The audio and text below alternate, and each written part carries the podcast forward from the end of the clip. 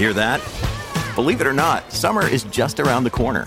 Luckily, Armorall, America's most trusted auto appearance brand, has what your car needs to get that perfect summer shine. Plus, now through May 31st, we'll give you $5 for every 20 you spend on Armorall products. That means car wash pods, protectant, tire shine, you name it. Find out how to get your $5 rebate at armorall.com. Armorall, less work, more clean. Terms apply.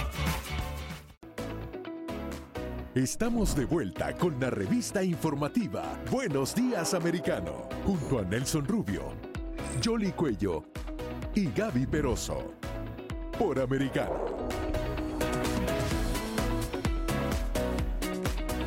8 en punto en la mañana, hora del este de Estados Unidos. Buenos días y recién sintoniza Buenos Días Americano a través de Americano Media y por supuesto gracias a todos por la sintonía.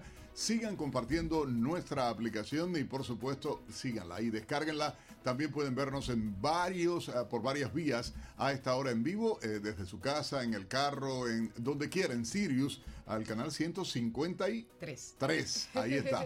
Pero bueno, nada, gracias de verdad a todos y, y hay mucha información que compartir con todos ustedes. La economía, algo que preocupa muchísimo, el tema del precio de la gasolina, a to- todo realmente qué está ocurriendo, ¿no? Claro, pero antes compartir otro número, ¿no? El del teléfono. Ah, sí, quieren llamar. 305-482-6251 para que también comparta con nosotros y lo queremos escuchar sobre todos estos temas que compartimos, vamos, siempre en Buenos Días Americano y a lo largo de toda esta programación que también puede escuchar en nuestra aplicación que baja en su teléfono celular y en todo lo que mencionaba Nelson. Sí, así es. eh, Y una información. Ya tenemos al invitado. Exactamente. eh, estábamos justamente revisando cómo se encontraba la producción petrolera en Estados Unidos. No ha ni siquiera vuelto a los niveles prepandemia. A pesar de que ha aumentado un poco, no ha sido suficiente. Recordemos que eh, una de las políticas aplicadas por Joe Biden es justamente tratar de reducir eh, la energía fósil, pero esto en definitiva ha traído muchísimos problemas al mundo entero. Vamos a darle la bienvenida a Rudy Cresa, profesional del sector de energía con experiencia en gestión de proyectos, administración de empresas, planificación estratégica y estudios de mercado, justamente para analizar esa bajada de los precios del petróleo, pero utilizando las reservas de Estados Unidos ¿Cómo se está manejando la política petrolera estadounidense versus lo que está pasando en el mundo entero? Muy buenos días, gracias por estar aquí.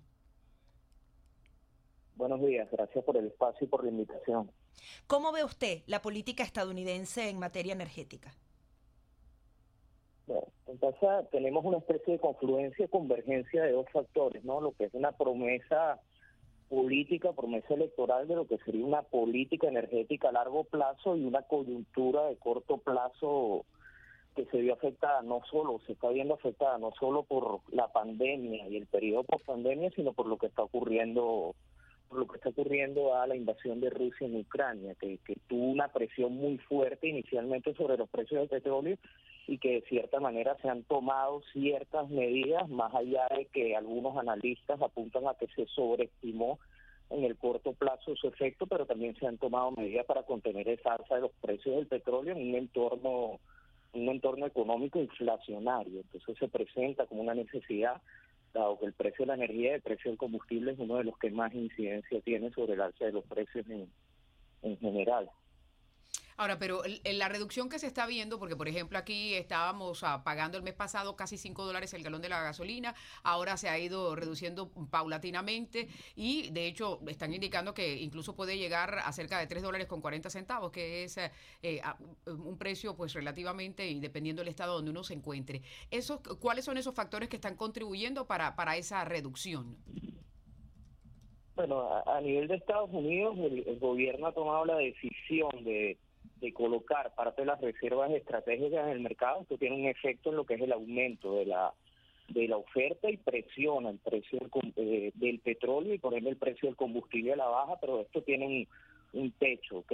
Se, se ha estado colocando en el mercado cerca de un millón de barriles diarios. A este ritmo, quizás para finales del 2023 no quedarían reservas estratégicas y esto no es sostenible en el en el tiempo. Es una medida del corto plazo, una medida para contener ese aumento mientras se consiguen soluciones más más sostenibles, que de hecho vimos las reuniones o la reunión que tuvo el presidente Biden en Arabia Saudita, donde quizás al día siguiente o dos días después ya se da el anuncio de que Arabia Saudita está apuntando para 2027 colocar cerca de 3 o 4 millones de barriles más en el mercado ya vimos el primer aumento en la producción en el último reporte de la OPEP que está entre 40 y 50% sobre lo que ellos tenían proyectado aumentar para el mes pasado.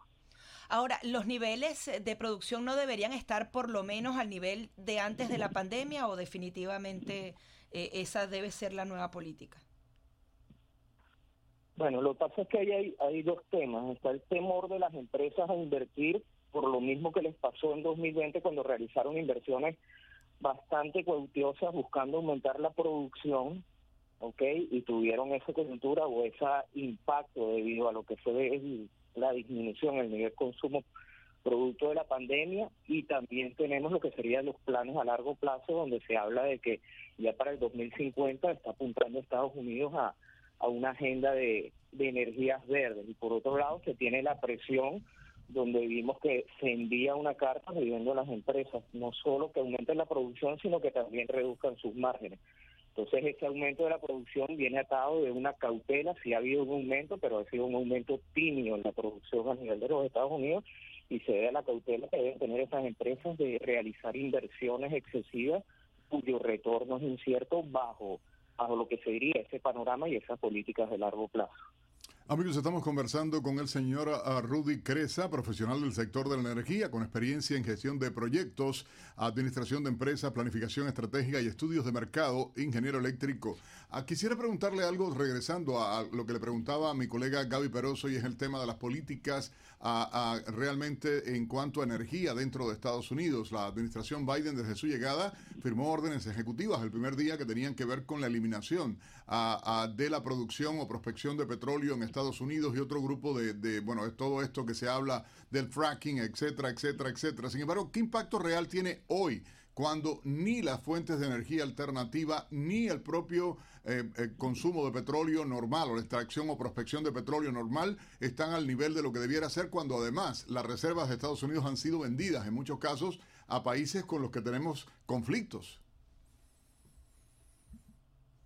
Sí, eh, a nivel, cuando hablamos de las políticas, de lo que son los planes del gobierno, el nivel lo que crea es esa incertidumbre de que las inversiones que se tengan que realizar para aumentar la producción, lo cual es necesario para llegar a esos niveles prepandemia, se hagan con mucha cautela, se hagan con mucha con mucha reserva, ¿ok? Y de hecho se está hablando, o bueno, ya se iniciaron a hacer esas presiones o se comenzaron a hacer esas presiones para que estos niveles de producción no solo aumenten, sino que los márgenes a nivel de refinación disminuyan y reducir ese impacto que se está teniendo a nivel de lo que se pudiese decir como el bolsillo del, del consumidor y si hemos tenido un efecto de, haber visto picos que estaban por encima de los 120 dólares el barril, haber una estabilización en los precios alrededor de los 100 dólares el barril, sin que esto implique que se esté abandonando esa agenda porque se está repitiendo que desde el punto de vista estratégico y desde el punto de vista de lo que es el norte, a lo que va a apuntar esa política energética es la transición hacia las energías verdes o energías renovables, tal como fue la promesa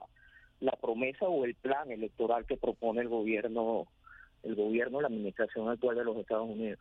Ahora, señor Cresa, otra de las cosas que están analizando también los expertos es la desaceleración de la economía en el mundo. Ya veíamos los indicadores de China en el día de hoy, creció mucho menos de lo que esperaba, tuvieron que aumentar la tasa de interés. Eso también es otro de los factores que está contribuyendo a que esté bajando el precio del combustible, porque la proyección es eh, que si la economía en los países, eh, tal como se está proyectando incluso hasta en, Europa, eh, se vaya a, empeorar, pues la gente va a tender a utilizar menos el vehículo, que fue quizás lo que pasó también en, muchas casas que cambiaron el hábito aquí en los Estados Unidos. Sí, siempre que se espera una recesión mundial, uno de los factores que va directamente atado es una reducción en el consumo. Y una reducción en el consumo viene impactada por una reducción que tiene que venir en la, en la producción para mantener esos precios esos precios estables y eso es lo que está manteniendo o eso es otro de los factores que de cierta manera ha mantenido estable después de haber reducido como decíamos de picos de 120 ahora estamos oscilando alrededor de los 100 dólares el barril y es el temor o bueno ya lo que pareciera ser una realidad de que en 2023 vamos a tener una recesión, una contracción económica a nivel a nivel mundial, ¿ok? También acompañada de altos niveles de inflación que no veíamos desde hace más de 40 años en el caso de los de los Estados Unidos y en el caso de muchos países europeos, incluido Alemania, que era una de las economías más estables y que es una de las que está o se está viendo más afectada por el tema por el tema ruso. En perspectiva, tratando de entender las reacciones, eh, por ejemplo, ¿qué puede esperarse de la OPEP? ¿Qué puede esperarse de los grandes productores petroleros del mundo? Ah, ¿Y qué impacto puede tener a futuro? Porque ahora se está viendo este descenso en el precio ah, del combustible. Sin embargo, con la propia crisis que hay a nivel internacional, no creo que continúe en lo personal, no sé la opinión suya como experto, a que baje nuevamente o que baje más el precio del petróleo. No, eh, y totalmente de acuerdo contigo. Lo que estamos viendo es una baja y una estabilización en los niveles que ya hemos visto durante el último trimestre o quizás durante tres, entre tres y seis meses, porque la coyuntura energética mundial o el panorama geopolítico mundial está dado para que exista esa presión al alza, pero viene acompañado de esos temores de recesión, de una sobreestimación sobre las medidas que iban a ser tomadas o que debieron haber sido tomadas, pero en la práctica no pueden ser tomadas ante el caso ante el caso ruso, ¿ok? Pero el, factor o el tema de lo que está ocurriendo tanto en Rusia como ahora en Asia con China eh, es, un tema que se va a extender en el largo plazo y sí se están buscando esas soluciones o se están buscando esas personas que puedan sustituir ese suministro a nivel de la OPEP. Como mencionaba, ya posterior a la reunión estamos viendo ciertas medidas o ciertos efectos que causó esa reunión, ya en el caso de Arabia Saudita se aumentó esa producción en 168 mil barriles y se hizo un anuncio de que, esa, eh, de que esa producción de aquí a 2027 va a aumentar entre 3 y 4 millones de barriles y eso va a ser o eso apunta a ser un sustituto de esas exportaciones de esas exportaciones rusas, pero seguimos con un panorama de incertidumbre y tenemos a un productor que aporta o aportaba, le aporta un poco menos del 5% de lo que es el consumo mundial a través de exportaciones, que está sujeto a ciertas restricciones y que esas restricciones posiblemente se vayan a ir incrementando o esas acciones se vayan a ir incrementando a medida que pueda ser factible. Recordemos que también existe una gran dependencia, en especial de Europa, de lo que son las de lo que es el aporte energético ruso a través del gas y a través del mismo del mismo petróleo que, que suple a la Unión Europea. Es que esa inestabilidad mundial se va a mantener mientras el petróleo justamente esté en manos de naciones que no necesariamente tienen intenciones democráticas o de libertad. Eh, usted habla justamente de esa transición hacia lo verde, pero vemos justamente lo que le pasó a Alemania, que ha vuelto hasta el carbón, algo que era impensable hace un año y que justamente la dependencia de esos países crea este tipo de inestabilidad. Eh, hasta dónde se están haciendo los planes aquí en Estados Unidos para transitar los dos caminos, solucionar el corto plazo y adicionalmente hacernos independientes a países eh, como los árabes o eh, Venezuela e Irán, que justamente fuimos a rogar petróleo a estas dos naciones tan complicadas. Sí, algo irónico, pero algo que la coyuntura lleva a ser, precisamente parte de lo que se hizo en el discurso de Biden es que estratégicamente esas energías verdes o esa transición a las energías verdes, esto demuestra que son aún más necesarias, porque crean esa dependencia y crean esa inestabilidad, a nivel de que tenemos un, un, invasor confeso sobre el cual no se pueden tomar medidas porque de cierta manera, o dicho de una manera gráfica, tiene el poder de matar de frío a, Europa, ¿ok? Debido a malas políticas, debido a un aumento en la dependencia que esos países crearon o que se creó esa energía y evidentemente lo que está sucediendo ahora es una demostración de que se tiene que avanzar hacia conseguir esos sustitutos o incluso hacia conseguir proveedores que sean más estables y que como tú bien mencionas sus intereses no estén alineados con este tipo de acciones que estamos viendo que estamos viendo este año. Bueno, queremos agradecerle enormemente al señor Rudy Cresa, profesional del sector de la energía, con experiencia en gestión de proyectos, administración de empresas, planificación estratégica y estudios de mercado, por su participación en esta mañana en Buenos Días Americano, tratando de entender la realidad de lo que está ocurriendo con las reservas, con el combustible, la producción petrolera en Estados Unidos y lo que nos puede esperar a cada uno de nosotros los americanos. Gracias, señor Rudy. Gracias. Amigos, hacemos una breve pausa, regresamos de inmediato con mucha más información a través de Buenos Días Americano por Americano Media.